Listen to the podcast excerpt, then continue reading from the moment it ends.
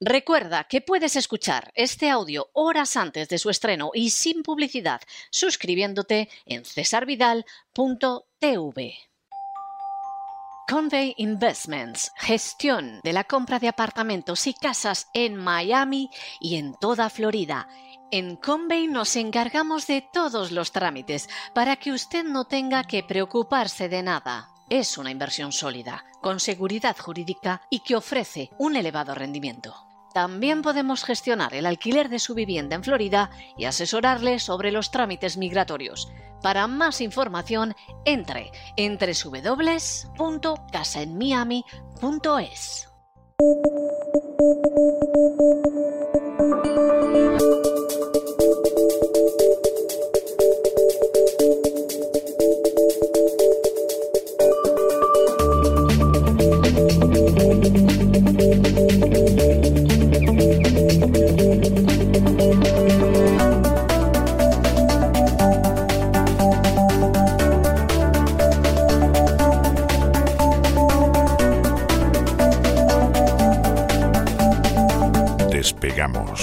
Con Lorenzo Ramírez. Corremos raudos y veloces hacia nuestro avión, atravesamos el umbral, nos tiramos en plancha sobre los asientos, nos abrochamos los cinturones, despegamos y nos vamos elevando en los aires hasta alcanzar nuestra velocidad, nuestra altura de crucero veo que don Lorenzo Ramírez está dibujando, parece que es un Sputnik lo que está dibujando, ya nos explicará esto de, estar dibujando el primer satélite que se lanzó a la atmósfera, en fin, seguro, seguro que nos lo explica y que además tiene una explicación. Muy buenas noches, don Lorenzo, ya nos contará usted esto del Sputnik y en fin otras cosas que nos quiera usted contar. Muy buenas noches, don César, como siempre la actualidad económica viene cargadita y calentita, luego hablaremos de ingenio el nombre del famoso satélite que se perdió, el satélite español, que ayer hablábamos un poco en tono de broma. Es que es para tomarse la broma, porque luego al final de, la sección, al final de este vuelo, vamos a aterrizar algo que no ha hecho el, satélite Ingenio, ni siquiera ha sido capaz de estar en órbita, pero bueno, lo comentaremos porque aquí desde nuestro avión hemos visto muchas cosas que han pasado en ese lanzamiento y yo creo que a nuestros oyentes pues les van a interesar, ¿no? ¿Cómo les interesarán? Pues prácticamente todas las noticias económicas del día, no podemos llegar a ellas, intento siempre destacar sobre todo las menos comentadas y una de las menos comentadas, porque básicamente es un asalto a mano armada, eh, para variar, es la extensión de la moratoria de los concursos de acreedores a marzo de 2021. Está, mm, bueno, pues muchos medios muy contentos diciendo qué bien el gobierno que en Consejo de Ministros extiende la moratoria de los concursos de acreedores. Alguno dirá, bueno, ¿esto qué es? Bueno, bueno, bueno. Los concursos de acreedores, para el que no lo sepa, son la figura que se utiliza para el proceso de quiebra de las empresas, de quiebra ordenada, ¿se entiende? Es decir, no llego, cojo, eh, pongo un candado en la puerta y aquí pasa y después gloria. No, es un proceso que además tiene un respaldo legislativo importante y que es necesario, imprescindible, me atrevería a decir, cuando la empresa llega al momento de la suspensión de pagos. Concurso de acreedores, pues al final es, hay una serie de acreedores y según la ley concursal, pues unos cobran antes y otros cobran después, ¿no? ¿Qué es lo que está haciendo el gobierno ampliando esta moratoria? No está evitando que las compañías se vayan al garete, porque la compañía que se va al garete se va al garete. Lo que está evitando es que presente ese concurso de acreedores. Y muchos dicen, los críticos al gobierno dicen, claro, esto es para que no se vea que hay empresas que han quebrado y entonces cuando veamos concursos de acreedores, pues hay pocos y como hay pocos, pues no hay un problema económico grave, ¿no? No, ojalá fuera esa la razón, solo una razón de maquillaje. No, no, no. El gobierno eh, lo que quiere es eh, evitar que se produzcan esos concursos porque una vez que se produzcan, Hacienda no puede sacar tajada de las empresas. Entonces, no se permite el cierre ordenado de las compañías, es el prohibido quebrar que abandera el Ministerio de Trabajo, porque eh, María Jesús Montero, Hacienda, primero las saquea. Es decir, hay un, esto es como si hubiera un moribundo, ¿no? Un animal moribundo que va tras, tras pies después de varias dentelladas y entonces dice, no, no, dejadme a mí que me lo voy a comer yo solo. Y eso es lo que hace María Jesús Montero con los empresarios que están a las puertas del concurso de acreedores. ¿Por qué pasa esto? Porque si no se permiten los concursos de acreedores, las deudas avanzan a embargo. Y mientras la agencia tributaria va haciendo caja, de forma que se evita que la empresa pueda recuperar la actividad tras el proceso concursal. Yo he explicado más de una ocasión a los oyentes que tenemos en Estados Unidos, no hace falta que se los explique porque lo saben, lo que es el, famoso Chapter 11, que es un poco, podríamos decir, similar ¿no? a esta ley concursal o a este concurso de acreedores, pero lo que busca ese Chapter 11 de la normativa norteamericana es que la empresa recupere la actividad en un, en un momento dado. Es decir, que esa empresa pueda volver a caminar. Oiga, pues sí, hacemos un concurso de acreedores, se coge todo el activo de la empresa, se ve cuánto vale, si se puede vender, si no, los acreedores se ponen en fila, pues algunos a lo mejor en lugar de cobrar en dinero, cobran en acciones de esa compañía si sigue funcionando. Es decir, se intenta hacer un proceso forense, una especie de proceso forense, para que esa empresa luego pueda continuar. Incluso funcionarios de la agencia tributaria están denunciando que esto se hace exclusivamente para que la agencia tributaria siga embargando estas empresas. Es decir, si a un proveedor le debe una empresa X dinero y no se lo está pagando, ese proveedor está esperando a que la empresa presente el concurso de acreedores. Y entonces, en un naturalmente, naturalmente. En un juzgado dicen, a ver, usted, usted, mire, primero va a cobrar este señor, luego este señor, y luego va a cobrar usted, si queda algo, ¿no? Eh, los abogados lo saben esto bien, pero muchos oyentes no, ¿no? Claro, al hacer esto, dicen, no, no, primero la agencia tributaria saquea y luego ya el, el, pobre acreedor, cuando llega al concurso, ya no, ya no queda nada. Abre la caja fuerte y hay un trozo de pizza en la caja fuerte. Como los tebeos, ¿no? No, no ni un trozo de pizza, vamos. Lo, lo, que hay en todo caso es telarañas. O sea, no, no, no hay nada, ¿no? para, que nos entiendan, nuestros oyentes, a ver, cuando una empresa se declara en concurso de acreedores, Hacienda no puede decretar órdenes de embargo. Ojo, que lo ha hecho. Ha tenido que salir el Supremo a decirle que no lo haga, porque esta es otra. Yo no conozco a una hacienda de otro país como el español en el que los tribunales les estén tumbando, ya no solo en primera instancia.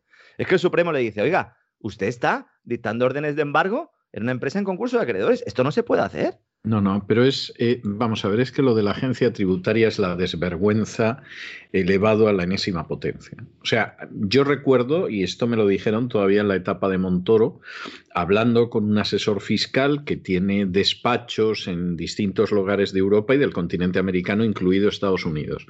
Y me decía que no había una agencia tributaria como la española, salvo la argentina de Cristina Fernández de Kirchner. Pues y con lo que ha pasado después, con lo que ha pasado después, yo tengo la sensación de que incluida la de Cristina Fernández de Kirchner. O sea, es algo, es un desprecio absoluto a la legalidad porque se da la circunstancia de que se saben impunes. Yo por eso insisto en que la única manera de poder enfrentarse con esta situación es ir a querellarse contra los inspectores por prevaricación. O sea, esa, esa es la única salud que yo la, contra las personas. Contra la persona física, no contra la persona jurídica. Fulano de tal, mengano de cual, etcétera, ir a por ellos por prevaricación. Y inmediatamente solicitar el embargo cautelar de todos sus bienes. Por si acaso quiere eludir la situación en la que se encuentran y entonces que les embarguen cautelarmente todos sus bienes y que se lleve la cuestión de una manera penal hasta que el juez decida si efectivamente es así y en caso de que los condene, continuar una acción administrativa para que los expulsen del funcionario. Y que el abogado se lo paguen ellos, entiendo. claro, por supuesto, claro, claro, esta es otra. Y, y no hay otra manera, es decir, es que no hay otra forma, es que esta gente actúa además con la chulería típica que los caracteriza y que no se puede tolerar. Y con el respaldo del ministro de turno, del, director general de turno, que, es más papista que el Papa y siempre eh, alienta este tipo de operaciones, ¿no? Efectivamente, yo coincido con usted, en el momento en el que vayamos a por las personas físicas, eh, a partir de ese momento, pues eh, se podrán negar, porque podrían tener un problema judicial, ¿no? Ahora el asunto es que uno pues se lleva a la agencia tributaria y los tribunales y encima tiene que estar pagando abogados, tiene que estar pagando procuradores, etcétera, etcétera, y al final,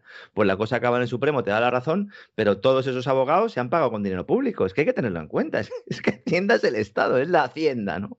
La Hacienda, que yo siempre que lo escribo lo pongo con mayúscula, al final han logrado convencerme, ¿no? Eh, el lenguaje es importante, es como lo de Estado con mayúscula, ¿no? Bueno, entonces Hacienda embarga el estajo y cuando la empresa finalmente presenta el concurso de acreedores, ya no hay nada, ahí están las raspas. Se lo ha llevado todo Hacienda, ¿no? ¿De cuántas empresas estamos hablando? A ver, he ido al último barómetro del Consejo General de Colegio de Gestores Administrativos, que es tremendo, que eh, al final estos son los, los gestores, son la única fuente medianamente fiable, porque los datos oficiales son todos falsos. Eso, también sería para analizarlo, ¿no? Eh, cuando decimos, no, es que los datos que da eh, la Oficina Estadística de China son falsos. Y los de yo, yo me troncho, o sea, yo, yo me troncho. Yo cuando oigo eso de las, las cifras en China están falseadas, yo es que me caigo de la silla. O sea, porque es que para decir, sí, claro, porque las de España son fiables, ¿no? O sea, pero ¿cómo se puede ser tan melón? O sea, yo es que O sea, recuerdo hace cosa un año y pico a un tipo que, que, estuvo una vez en China en los años 70 y ha debido llegar a la conclusión de que China no ha cambiado nada desde los años 70 acá. Ha pasado de ser un país que era tercermundista con armamento nuclear a convertirse en un país del primer mundo que le va pisando los talones a los Estados Unidos. Pero bueno, este se cree que están todavía en la revolución cultural. Y de pronto dice, no, es que las cifras las falsean pero tío, si tú mismo falseas las cifras de tu radio y vas a decir esto de los chinos y en España no se falsean cifras, es que verdaderamente cuando no se tienen argumentos hay que ver las sandeces que se pueden llegar a decir. Bueno, eh, sandeces similares seguramente se escucharían en el Consejo de Administración de Caja Madrid que por aquel entonces. peores, Que por aquel entonces. Y hay, gente, y hay gente que seguro que estaba en el Consejo de Administración de la radio de este ilustre y en el de Caja Madrid. Sí, con reloj black.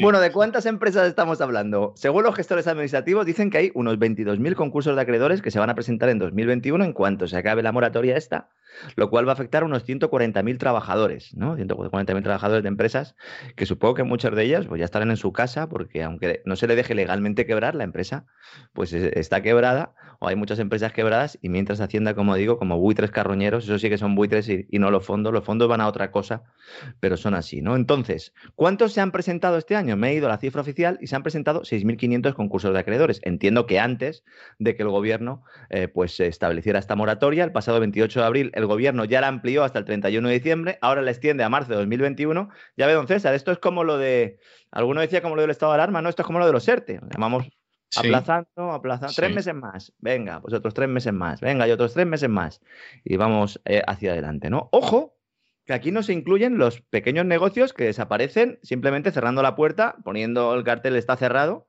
y que no van a engrosar la lista de concursos de acreedores.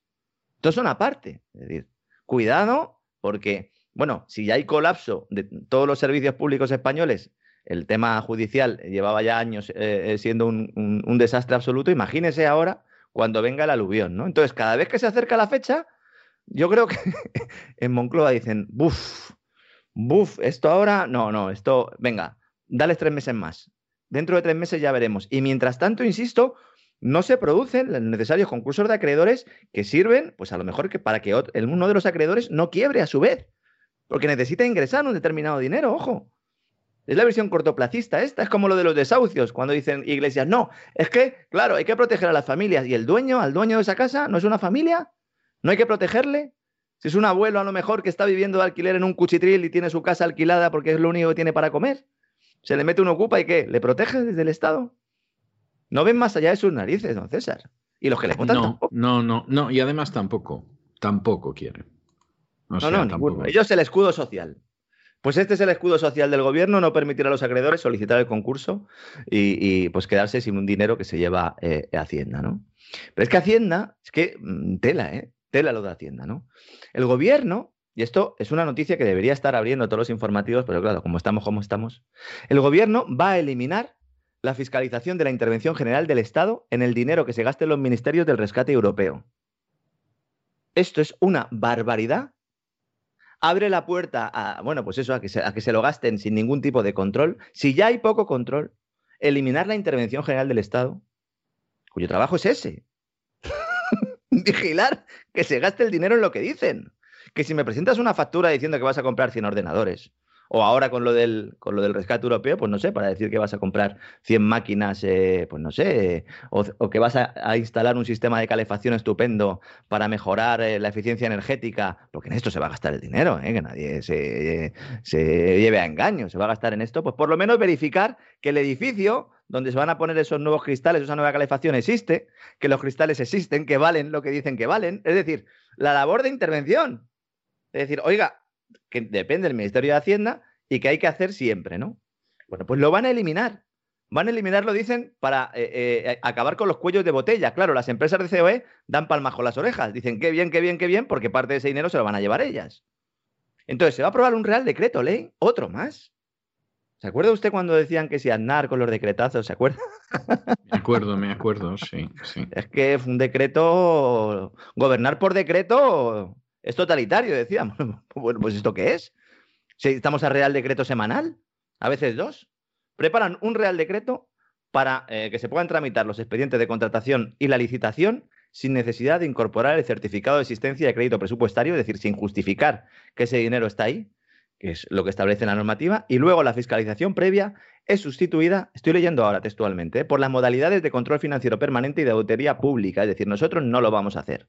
Román Paladino se suspende el control previo sobre los expedientes de gasto por un control supuesto a posteriori. Es, siempre que leo esto, siempre que veo una noticia de este tipo, siempre que lo investigo, me acuerdo de lo que me dijo usted hace meses y que comenta alguna vez, don Lorenzo, no, no se lleve a engaño usted tampoco. Van a intentar saquear todo lo que puedan, aunque, nos maten a todos por el camino, pero ellos la gallina de los huevos de oro la matan, la matan, van a acabar con ella. Pues efectivamente, efectivamente. El poco control que puede haber lo quitan. El sistema que ahora se va a cargar el gobierno se creó para contener el despilfarro en los ministerios. Como una especie de cortafuegos. Pero eso, eso cómo va a desaparecer, por favor, si, si aquí viven del despilfarro. Pues fíjese, si hay despilfarro ya, no puede ser. el informe del interventor. Es que es tremendo. Esto ya va a ser a braga quitada, vamos, pero, pero por otro lado, yo creo que esto no le puede sorprender a nadie. O sea, ¿usted cree que eso le puede sorprender a alguien? Porque a mí no me sorprende. o sea, pero si es que aquí la historia es quitarle cualquier tipo de freno al poder. Punto pelota. Y claro, eso permite el abuso desenfrenado. Se acabó. O sea, si es que no, no hay más. Sí, sí, abuso desenfrenado y además dice, oiga, pues eh, es que le hace falta a usted esta firma para poder recibir el dinero. bueno, pues hacemos una ley para que esta firma no haga falta. Claro. ah, que, ah, pues esto está muy bien porque se va a poder entregar el dinero más rápido, ¿no? Sí, sí. Pero, y claro, ¿y cómo vamos a saber que el dinero se ha entregado correctamente? Bueno, eso ya, después ya si eso, pues ya lo... Ya pues ya vemos. Bueno, yo le, yo le puedo decir, le puedo decir, ¿eh? Eh, yo tuve una amiga en la Facultad de Derecho que cuando acabó la carrera decidió opositar para eh, formar parte de, una de las élites de funcionarios que hay. ¿eh?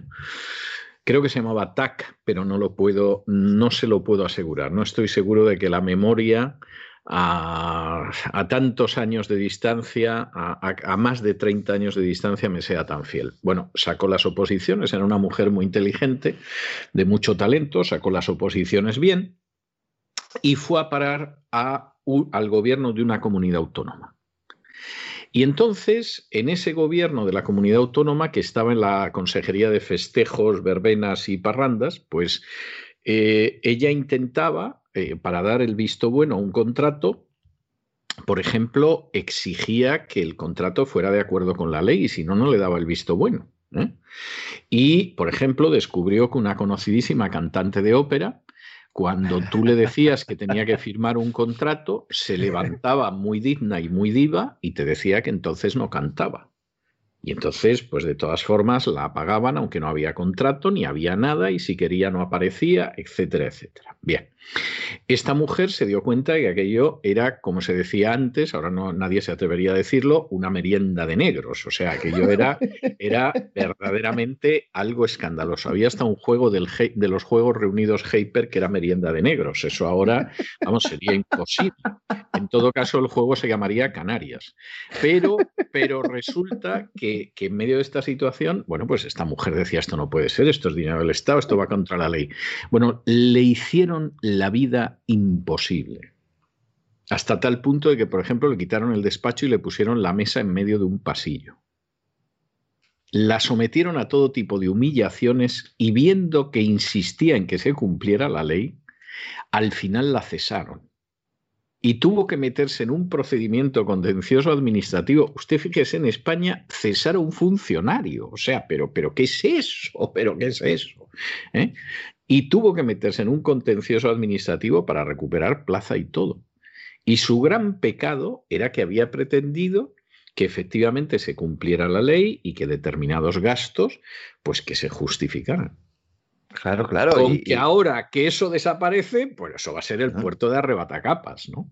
Claro, claro, y, además en muchos casos, bueno, se decía mucho de que el modus operandi que ha escrito usted era el del GIL, pues no era el del GIL, era el de muchas comunidades autónomas y ayuntamientos en España, que ya nos hemos olvidado, algunos parece que se quieren olvidar, pero en todos los informes de corrupción que sacaba la Comisión Europea estábamos los primeros. ¿eh? Bueno, todo el vamos- mapa español. Vamos a ver, hablando del Gil, que no era ejemplar, ¿eh?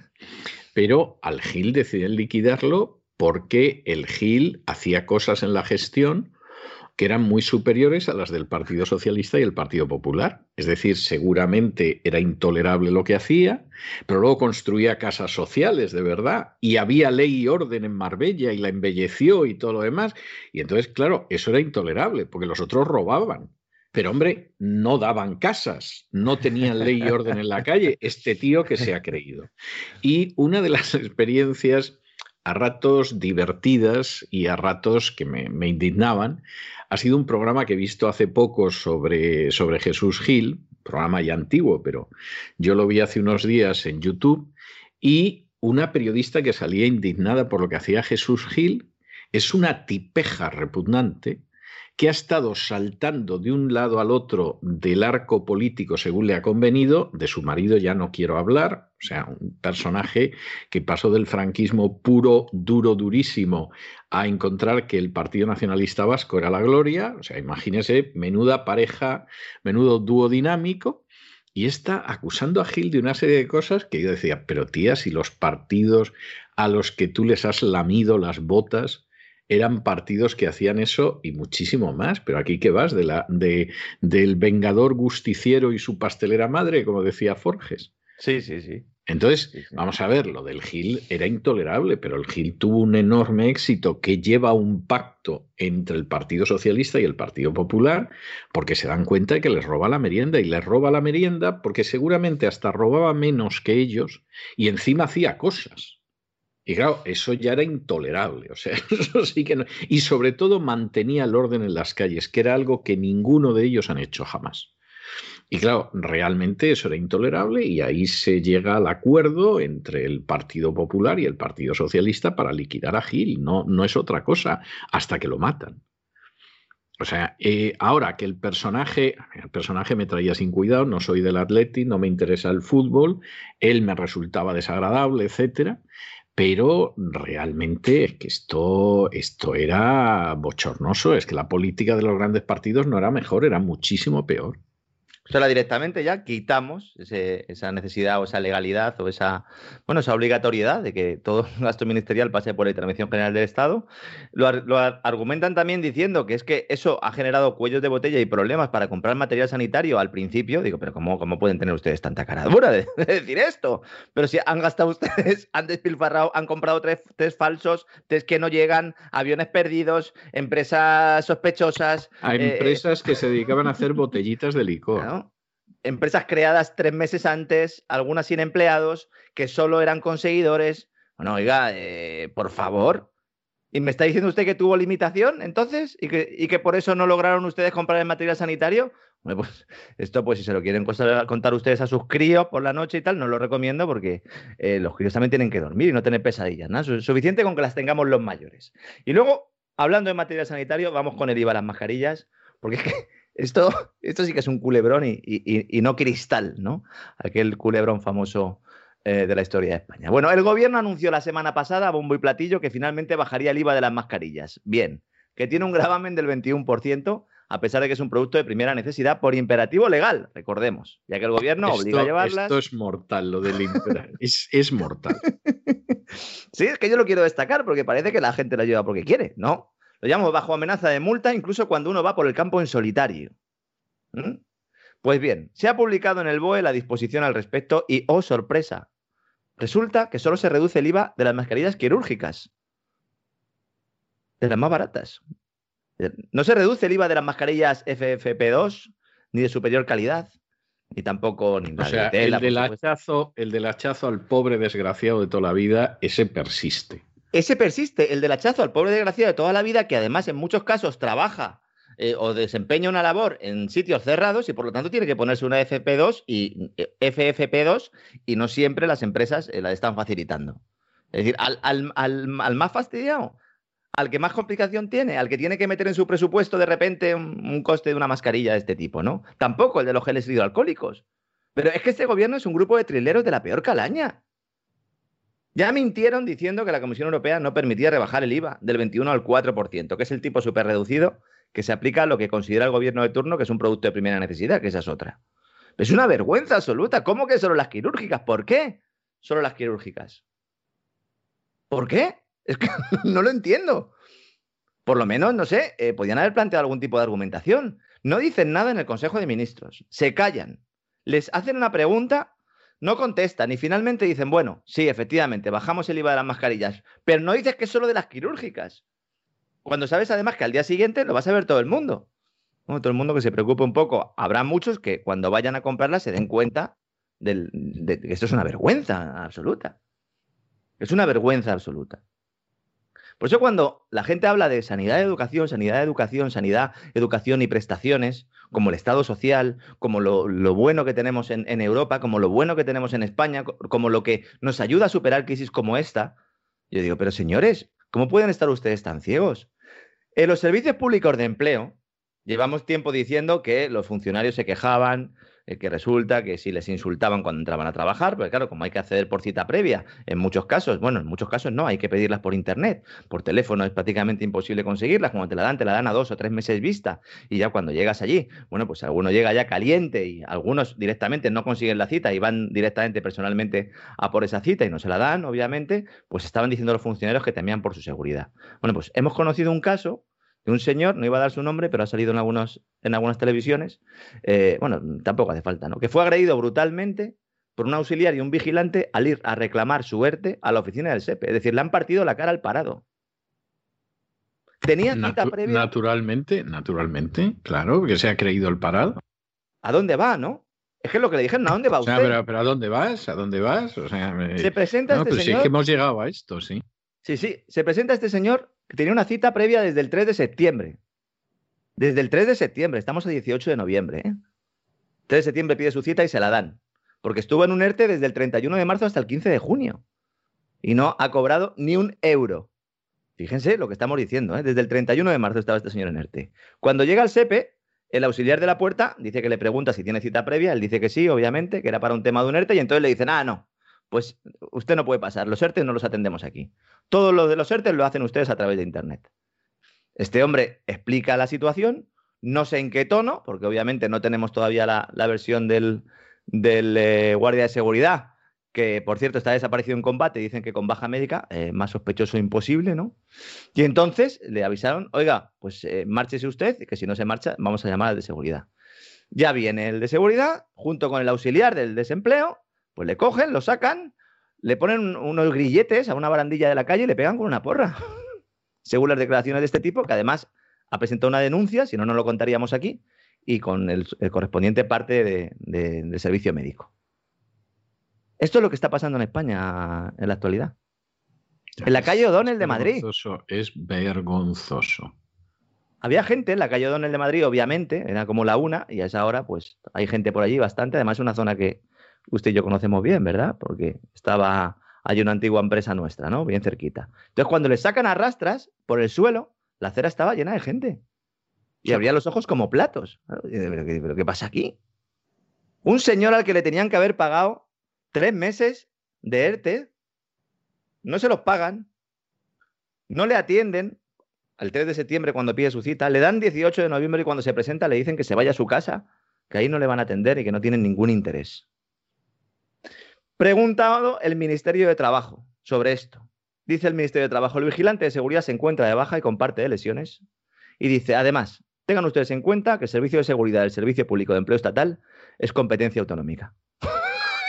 Así que le echa la culpa a Ayuso de que le hayan partido la cara a un tipo en el SEPE cuando iba a pedir, a, pedir suerte. Es que, mm, mm, de, de, verdad, yo no sé, yo si esto me lo planteara y dijera, venga, voy a hacer un guion inventándomelo todo al principio, dice, venga, hoy en Despegamos todo me lo voy a inventar. Es imposible que, llegara a este nivel de, ¿no? De cloaca o de, no sé, es que no sé cómo calificarlo ya. Los funcionarios de los servicios públicos de empleo llevan meses diciendo que temen por su seguridad. Y me consta que en muchos casos es así. Pero en lugar de reclamarle al Ministerio de Trabajo que pongan más medidas de seguridad, lo que tienen que reclamarles es que se atiendan expedientes. Claro. Que se atienda a las personas, no es, oiga, eh, póngame usted aquí un señor con una porra, no sea que venga alguien a pedirme su desempleo. Ya, oiga, pero es que le tenía usted que haber pagado el desempleo. Ya, pero es que yo tengo mucho trabajo. Ya, ni la culpa la tiene el que viene a por su dinero. hay que darle con la porra y poner unas esposas en una barandilla, pero ¿esto qué es? Esto no sé lo, de la mafia rusa. ¿no? Las películas, ¿no? Que te ponen con las, eh, con las esposas en un radiador o algo de esto, ¿no? me parece tremendo, me parece tremendo. Estamos asistiendo al colapso de la seguridad social española. Estamos asistiendo al colapso del estado de bienestar. En ningún medio están poniendo imágenes de las famosas colas del hambre que siguen aumentando. Y la gente que vive cerca de algún comedor social lo sabe. Gente en capitales buscando comida en los contenedores. Esto hay que contarlo. Sí, Se tiene que saber. Sí. Se tiene que saber. Porque si uno pone la televisión, no aparece. Si uno pone la radio, no aparece. No se habla de esto, es como si no existiera. Son 35 minutos de COVID, en vena además. Que, no sé, alguno lo va a coger el COVID solo de ver el telediario. Sí, sí. sí Porque es que poner el telediario es COVID durante 35 minutos. Y luego el fútbol.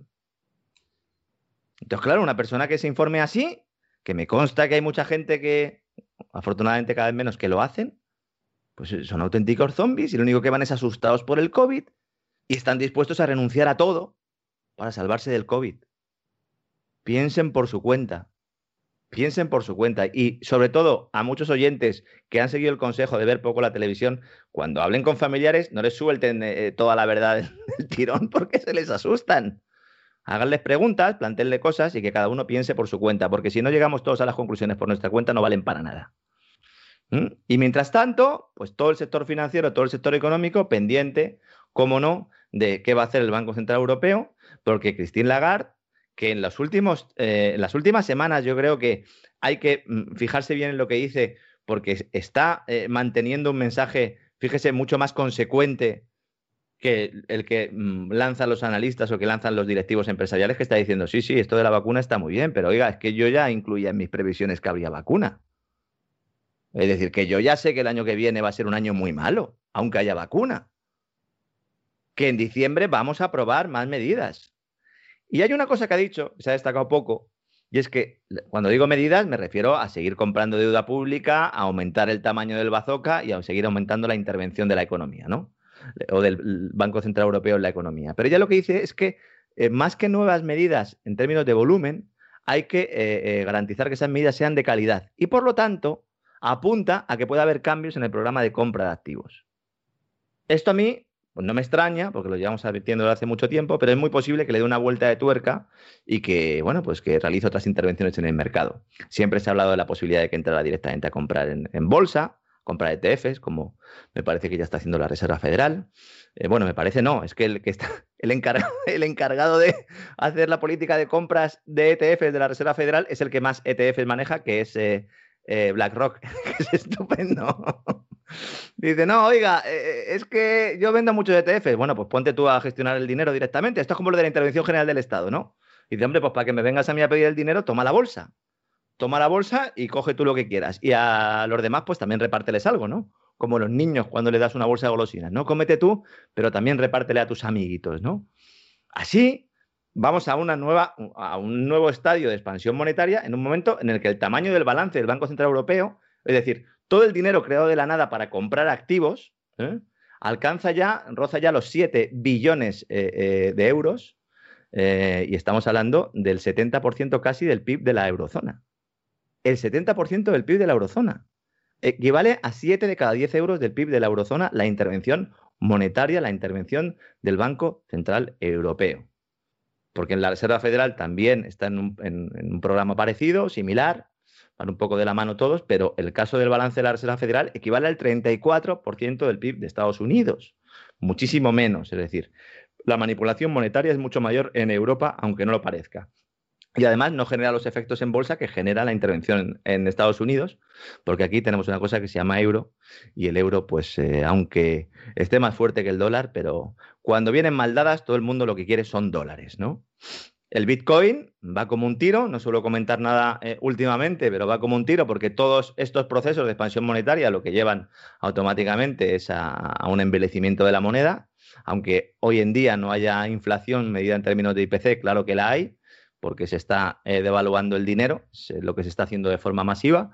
Incluso hay inversores que no confían mucho en el Bitcoin, como Ray Dalio, famoso multimillonario, fundador de, de Bridgewater, que últimamente pues dice que igual eh, no se, ha equivocado ¿no? en no apostar por el Bitcoin, aunque él destaca algo que yo eh, considero y que, bueno, de una escuela, no es que yo lo considere, sino que es de una escuela de pensamiento monetario en la cual pues eh, yo creo que, que son los que pueden estar más acertados ahora, que yo creo que el componente de volatilidad le aleja mucho todavía de ser dinero de verdad. Sé que nos escucha mucha gente que tiene Bitcoins, que sabe mucho del tema y bueno, pues al final, como siempre decimos, el tiempo dará y que te da razones. Lo que está claro es que a, pesar del susto de esta madrugada, que pegó un bajón importante, está ya, eh, como digo, en un rally que algunos pues consideras que podrían pasar los 20 mil dólares. Un Bitcoin, ¿eh?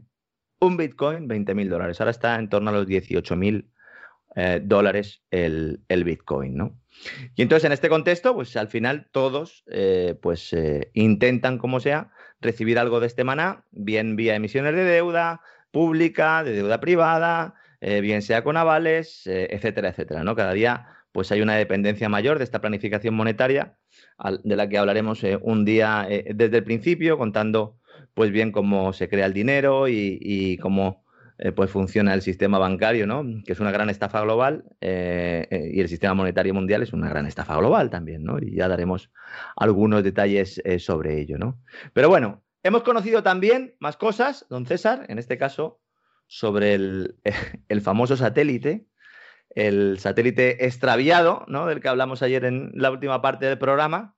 Satélite mm, cuyo nombre era Ingenio, no sé si es todavía, no sé si todavía, si andará volando por ahí. Creo que es bonito, el, nombre es bonito. A mí el nombre me gusta, lo digo sin guasa. ¿eh? O sea, que se llama Ingenio, eh, lo, digo, lo digo sin guasa. Además, una confianza tal en el ingenio que no estaba asegurado.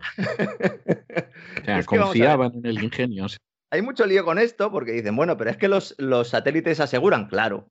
Se asegura todo, se asegura todo. Entonces, la cuestión del coste de los seguros para lanzamientos orbitales fue objeto de debate el año pasado, ¿no? Precisamente con otro lanzamiento del cohete Vega, el mismo cohete ¿no? que llevaba el satélite español Ingenio y también un francés, porque se habla poco del satélite francés, pero también había un satélite francés ahí, ¿no? En, ese cohete.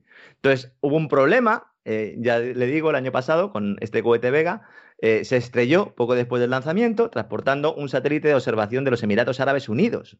Y en ese caso, las aseguradoras tuvieron que pagar 369 millones de euros por la pérdida, lo que motivó la subida del precio de los seguros. ¿Qué pasa? que sería muy caro asegurarlo y han dicho, pues no lo aseguramos, total. Esto como el que no pasa la ITV, ¿no? Si no me pillan, pues total. ¿Qué riesgo puedo tener yo si, no sé, qué riesgo puede haber, don César, de que salga mal una misión espacial? Yo hasta hoy creía que bastante. ¿Qué quiere usted que le diga? Si va, si va Pedro Duque, yo me temo lo peor. Vamos, es que yo no me subo a la nave. O sea, un tipo que es incapaz de ponerse una mascarilla, que vamos, es más simple que el mecanismo de un botijo, cualquiera se sube en una nave con él, las cosas como son. vamos a ver, es que si hay algo que tenga riesgo, es eh, ir con un cohete al espacio. Vamos a ser un poco serios. ¿eh? Que vale, que está controlado, que tenemos ordenadores, que tenemos ingenieros, que lo tenemos. Bueno, pues todo tan controlado no estaba, ¿no? Entonces, el problema es que el, coste aproximado del satélite Ingenio pues, es de unos 200 millones de euros, ¿no? Y según la Agencia Espacial Europea, como digo, el satélite no estaba asegurado. Entonces se han puesto a mirar a ver qué ha podido pasar aquí y una de las empresas implicadas han dicho que igual en el ensamblaje del cohete ha habido eh, una serie de errores humanos, no un error humano, porque obviamente hay una serie de verificaciones cuando se lanza un cohete, ¿no?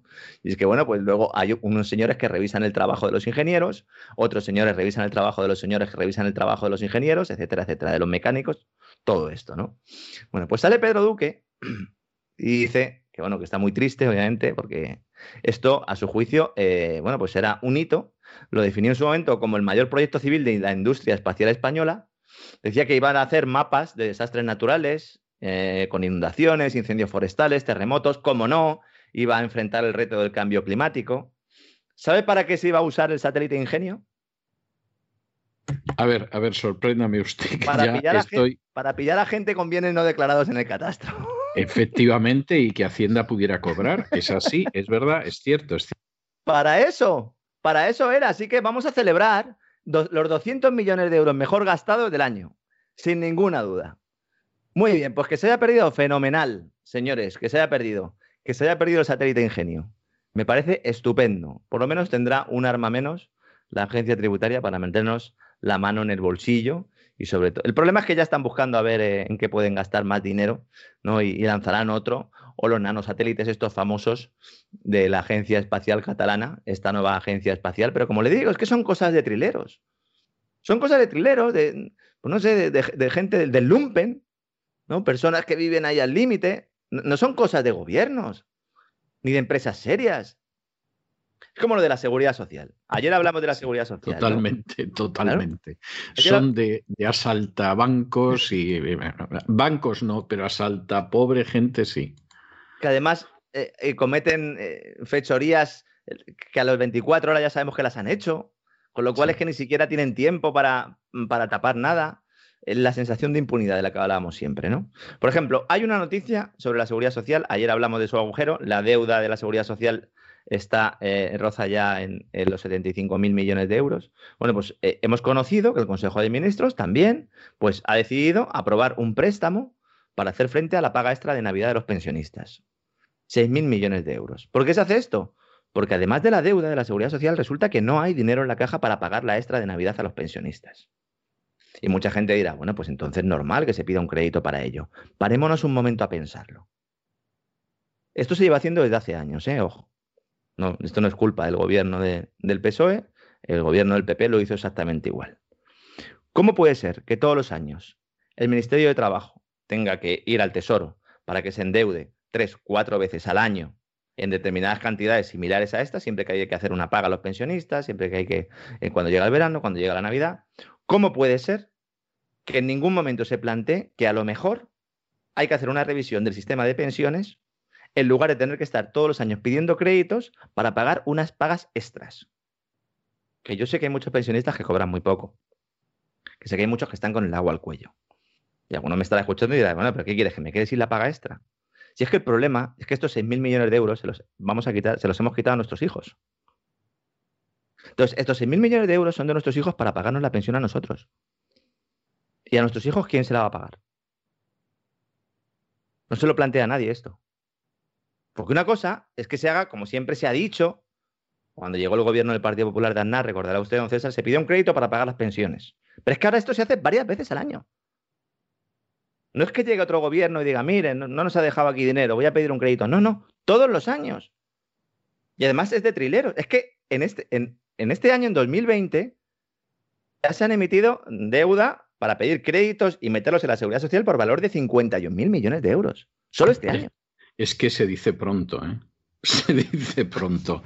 En fin, más vale que uno se lo tome, en fin, por el lado casi jocoso, porque es que es escalofriante. Así, claro, como no te van a saltar lo que sea, se van a meter en medio del concurso de acreedores y vas por la calle y te desvalijan.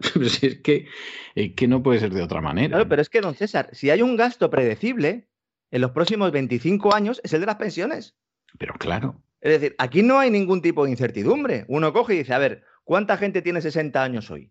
Bueno, pues ya sabes los que se van a jubilar en los próximos 5 a 7 años. Aproximadamente, habrá alguno que prolongue su vida laboral, pero bueno, los números grandes los tienes. Es más, los tienes desde hace décadas. Desde hace décadas, lo sabes. Entonces, esto no es un tema coyuntural, es un tema estructural. Entonces, ¿por qué, ¿por qué decimos muchos, oiga, reformen el sistema?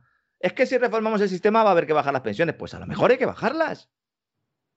A lo mejor hay que bajarlas, pero lo que no puede ser es que todos los años haya que pedir un crédito tres, cuatro veces durante el ejercicio para pagar en ese agujero, de tal manera que el agujero va creciendo todos los años igual y decir, bueno, es que yo como estoy colocando mi deuda a tipos negativos, total, que más me da? Pues yo voy y me endeudo. Ya, bueno, pero aunque sea tipos negativos, usted tendrá que devolver el dinero. Y entonces te dicen, no, hombre, si es que esto es a 30 años, o a 100, como se está emitiendo deuda ahora, o la deuda perpetua que quieren Garicano y Soros, por ejemplo. Sí, estupendo, estupendo, sí, me parece, me parece maravilloso. Esa es perfecta porque dice, bueno, yo nunca devuelvo el dinero. Entonces, si nunca lo devuelvo, pido. Claro, en una condición normal de mercado, ¿qué pasaría? Que a ese Estado que está haciendo eso, que está pidiendo ese dinero en los mercados, poco a poco el interés que le va siguiendo, exigiendo el inversor el que le compra esa deuda es mayor, porque cada vez hay más riesgo. El problema es que el Banco Central Europeo, con su manguera, elimina el riesgo. Y esa es la clave de todo. Sí. Entonces aquí estamos todos bailando, estamos danzando, pero no nos damos cuenta de que sin ese océano de liquidez, por decirlo de alguna forma, porque si hay liquidez para esto sí que la hay, se puede mantener un sistema completo, un país completo. Si uno pone el límite cuando tiene un agujero de 10.000 millones de euros, tiene un problema. Pero si uno no pone el límite y tiene ya un agujero de 75.000 millones de euros y sigue endeudándose para pagar extras y sigue eh, pidiendo dinero del mañana para gastar hoy en unas pensiones, lo que haces es que llegue un momento en el que ya no es que si hay un problema grave de financiación, ya no es que se te vayan a quedar unos pensionistas sin cobrar, es que se te va a caer el sistema de la seguridad social entero. Sí, sí, pero bueno, cuentan con la ley de eutanasia, ¿eh? Sí, bueno, claro, ellos a los cuentan con la ley de eutanasia, es decir, que, hay gente que va a desaparecer y, va a ser muy rápido. Y como van a desaparecer y va a ser muy rápido, pues no hay que preocuparse. Entonces, hay, es necesario, porque es la clave de esto, solo lo puede hacer un político, solo puede meterle mano a esto si empieza a sospechar que a lo mejor en las urnas no le pasan mucha factura. Entonces, o bien hay una masa crítica de personas que se den cuenta de esto y que se la exijan a los gobernantes, o bien lo único que va a pasar es que llegará un día en el que la quiebra sea de verdad. Porque ahora la quiebra no se produce porque hay unos tipos de interés, insisto, artificialmente bajos y se está manteniendo una máquina de respiración asistida. Pero cuando tengamos que respirar nosotros solos, se nos va a haber olvidado respirar. Por eso es tan importante bajar impuestos para atraer capital. Por eso es tan importante eh, eh, eh, dejarse de tonterías y de políticas de rentas cuando lo que tienes que hacer es intentar que en esta lucha global por el capital, pues llevarte un poco el asco a tu sardina. Por eso es tan importante que dé seguridad jurídica para que haya empresas, las pocas que todavía puedan invertir en este contexto, que lo hagan. Por eso es tan importante quitarles cargas a esas empresas que están, muchas de ellas, a punto del concurso y que a lo mejor podrían salvarse por los pelos, para que generar ingresos Oiga, para que la gallina de los huevos de oro siga poniendo huevos de oro y con esos huevos podamos pagar los pensionistas. Porque si no, los huevos los vamos a tener que hacer de barro, don César. Esos no están tan buenos, ¿eh? se lo digo ya. No, no, no, no, que va, que va, ni, ni por aproximación. Pero efectivamente es así. O sea, yo no, no creo que se pueda negar lo que usted dice. Me parece que es algo que no tiene más, más vuelta de hoja. Lamentablemente es así. Me gustaría pensar que, se equivoca usted, pero, pero que va, que va. Tiene usted toda la razón del mundo. Tiene usted toda la que como comentamos el lunes, eh, Bruselas sigue insistiendo en que de momento tenemos margen, pero en su explicación o en su valoración del plan presupuestario enviado, dice lo dice en un parrafito que no se destaca en ningún sitio, pero yo se lo leo porque es muy sencillo. Bruselas espera medidas coherentes con las prioridades de la Unión y con los retos identificados para España en el contexto del semestre europeo. Esos retos son las siete las ocho reformas que hay que hacer sí o sí, y si no las hacen en 2021, las harán en 2022. Y si no, las tendrá que hacer el próximo gobierno, pero alguien las tendrá que hacer no porque nos lo diga Europa, porque es que si no, no vamos a ser capaces de poder financiar los servicios públicos básicos. No estoy hablando de los coches oficiales, Estoy hablando del sueldo del maestro. Estoy hablando de la pensión. Estoy hablando de la prestación por desempleo. Señores, nos estamos jugando esto. Es importante que se sepa y que se conozca. Aquí, por lo menos, ya sabe usted, don César, por nosotros no va a quedar, desde luego. No, por nosotros no va a quedar. Desde luego, por nosotros no va a quedar, pero desde luego da verdaderamente escalofríos. O sea, la, la situación es una situación escalofriante. Nosotros vamos a contar todo y, en fin, cada cual que, que saque sus conclusiones. Pero bueno, el CIS ya sabe, dice que el peso es va como un tiro, pues nada. es que yo lo creo, yo lo creo. ¿eh? O sea, yo también, ¿eh? Yo también. O sea, me gustaría decirle que, que, no es así, que está falseado, etcétera, etcétera, pero es que yo estoy convencido de que es cierto. Estoy convencido de que la gente va a votar al Partido Socialista y además van a votar al Partido Socialista en la convicción de que tiene que ser así, porque la derecha los va a abandonar y el Partido Socialista no los va a abandonar. O sea, estoy convencido de que es el cálculo que se hace y bueno, eso tiene unos costes que son de, tres pares de bigotes. O sea, no, no, nos vamos a engañar, pero, pero efectivamente la gente se lo cree. Bueno, pues ya, ya tendrá ocasión de, disfrutar de lo votado. O sea, esa es la, la tristísima realidad, pero vamos, yo no tengo la menor duda de que la gente se lo cree. Está, está absolutamente convencida de que, de que efectivamente la izquierda va a cuidar de ellos y, todo lo demás. No se lo creerán aquellos a los que ha saltado ya la agencia tributaria, pero bueno, como hay gente a la que todavía no los ha saltado, pues eso seguramente los pobrecitos se lo creen. Cuando estén en las colas del hambre, que mm. no debe de faltar mucho tiempo para que lleguen a ello, porque la, tristísima realidad es que a las colas del hambre cada vez acude más gente y no son solo inmigrantes, pues, pues entonces van a ver el lío en el que se han metido. Sí, sí, le iba a comentar que, dentro de todo el tema presupuestario pues está hablando menos, pero efectivamente en Andalucía ya se cerrado un acuerdo, que siempre digo que Vox es la muleta indispensable, bueno, pues ha demostrado lo que es eh, ha llegado a un acuerdo con el Partido Popular y con Ciudadanos para apoyar el presupuesto de Andalucía para, para 2021, ¿no? El mismo Ciudadanos, que dicen que, están enfrentados a muerte en Madrid, es el mismo partido, ¿eh? Señora Bascal, lo digo por... Son los mismos, ¿eh? La C así grande y luego una S chiquitilla. ¿Eh? Lo digo por si acaso no se ha dado usted cuenta. Esto es un paripé absoluto y el que piense que alguno de estos viene a regenerar nada. Bueno, yo no, yo creo, vamos a ver, yo también creo, y eso sí que de verdad que no tengo ninguna duda, que al final España se ha cuarteado de tal manera en poderes locales, en oligarquías locales, que efectivamente en una oligarquía funcionan bien y en la oligarquía de al lado eh, se llevan a matar porque, porque no es igual. Y es que España cada vez está funcionando cada comunidad autónoma no como regiones, ya prácticamente como reinos de taifas. Y sobre la base de esos reinos de taifas, pues de pronto de cara a la política nacional se llevan mal, que tiene mucha lógica que se lleven mal, y luego, sin embargo, pues de cara a otras políticas se llevan a partir un piñón, lo cual es muy triste. ¿eh? O sea, tengo que decir que me parece, me parece tristísimo, pero, pero yo no creo que eso tenga vuelta de hoja. ¿eh? Es, de todas formas, eso, eso efectivamente deja de manifiesto que no hay manera de que, de que esto salga medianamente bien. O sea, al final, pues pasa lo que pasa, pero bueno. En fin, eh, a estas alturas usted y yo, don Lorenzo, estamos curados de, estamos curados de espantos. O sea, no, no. Claro, es que cuando dicen, no, es que no están en el gobierno, oiga, pues aprobar los presupuestos será no estar en el gobierno, pero si no pasa nada, pero apechuguen. Y luego cuando Ciudadanos o cuando el PP de Andalucía, pues haga alguna barbaridad, no digan, no, es que yo no estoy en el gobierno. Bueno, pues apoyar los presupuestos es, es estar en el gobierno de una manera o de otra, aunque luego uno no tenga, no tenga cargo, ¿no? También es cierto que muchos dirán, bueno, pues si no hacemos esto, desaparecemos, ¿para qué hemos montado un partido político? Pues lo entiendo, pero son ustedes un partido político, nada más y nada menos que un partido político, ¿no?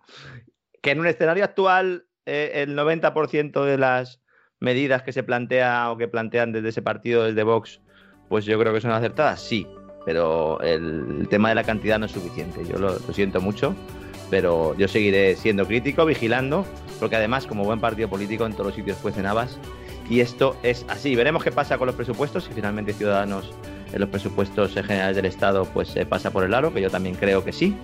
Y bueno, pues en breve tendremos eh, más noticias al respecto, ¿no? Así será, así será. Eh, pues muchas gracias por todo y volvemos a encontrarnos mañana, Dios mediante. Mañana seguimos, don César. Un fuerte abrazo. Un fuerte abrazo.